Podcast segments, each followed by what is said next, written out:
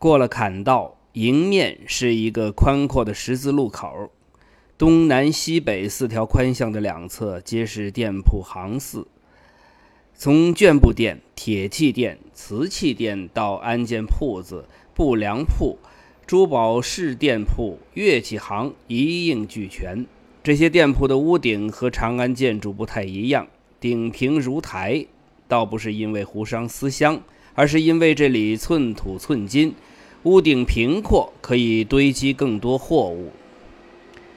此时铺子还未正式开张，但各家都已经把幌子高高悬挂出来，接旗连襟，几乎遮蔽了整条宽巷的上空。除夕刚挂上的门楣的桃符还未摘下，旁边又多了几盏造型各异的花灯烛架，这都是为了今晚花灯游会而备的。此时灯笼还未挂上，但喜庆的味道已冲天而起。咱们长安呐，一共有一百零八房，南北十四街，东西十一街，每一房都有围墙围住。无论你是吃饭、玩乐、谈生意，还是住店都得在房里头。寻常晚上可不能出来，会犯夜禁。不过今天晚上不用担心，晚上有上元节灯会，暂时宵禁。其实啊，上元节正日子是明天，但灯会今晚就开始了。崔六郎一边走着，一边为客人热情地介绍长安城里的各项掌故。曹破岩左右扫视，眼神始终充满警惕，如同一只未熬熟的猛鹰。周遭马骡嘶鸣，车轮辚辚，过往行旅都在匆匆赶路，没人留意这一支小小的商队。两人走到十字街正中，崔六郎停下脚步。接下来咱们去哪儿？是寻个旅社，还是阁下有挂靠的店家？曹破岩从怀中拿出一张折好的纸，递给他。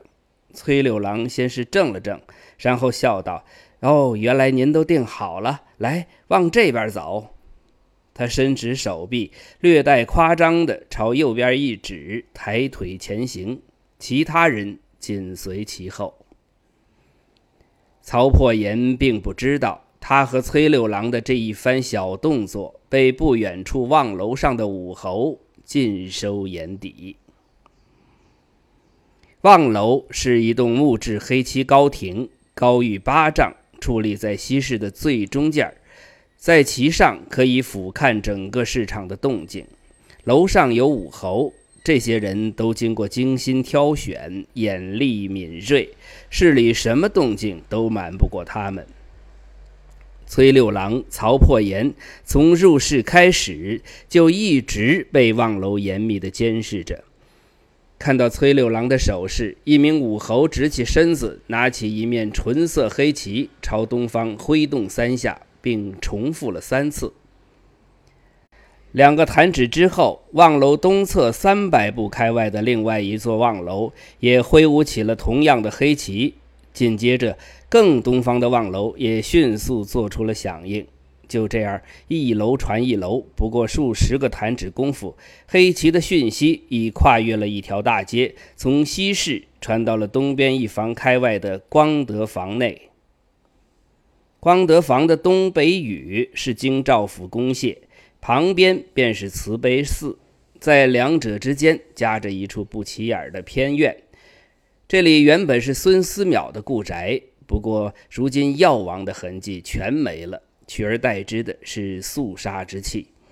院子里竖起一幢高大的黑色大望楼，比其他望楼要高大许多。楼上武侯看到远处黑旗舞动，在一条木简上记下旗色与挥动次数，飞快朝地面掷下。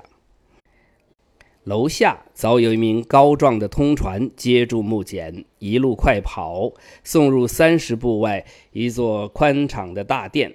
大殿正上方高高悬着一块黑漆黑木匾，上书“静安司”三字楷书。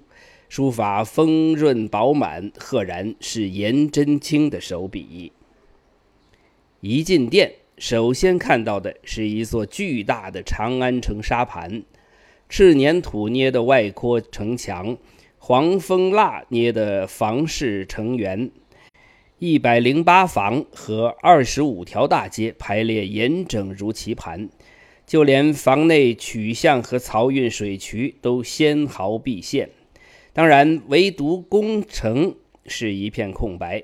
旁边垫脚还有一座四阶盘龙铜漏水钟，与顺天门前的那台铜漏。同调。俯瞰此盘，浮以水漏，如自云端下视长安，时局变化了然于胸。沙盘旁边，两位官员正在凝神细观。老者须发皆白，身着宽袖圆领紫袍，腰佩金鱼带；少年人脸圆而小，青涩之气尚未褪尽。眉宇之间却隐隐已有了三道浅纹，显然是思虑过甚。他穿一袭窄袖绿袍，腰间挂着一枚金鱼带，手里却拿着一把道家的拂尘。通传跑到两位官员面前，持剑高呼，那洪亮的嗓音响彻殿内：“狼入西市，已过十字街。”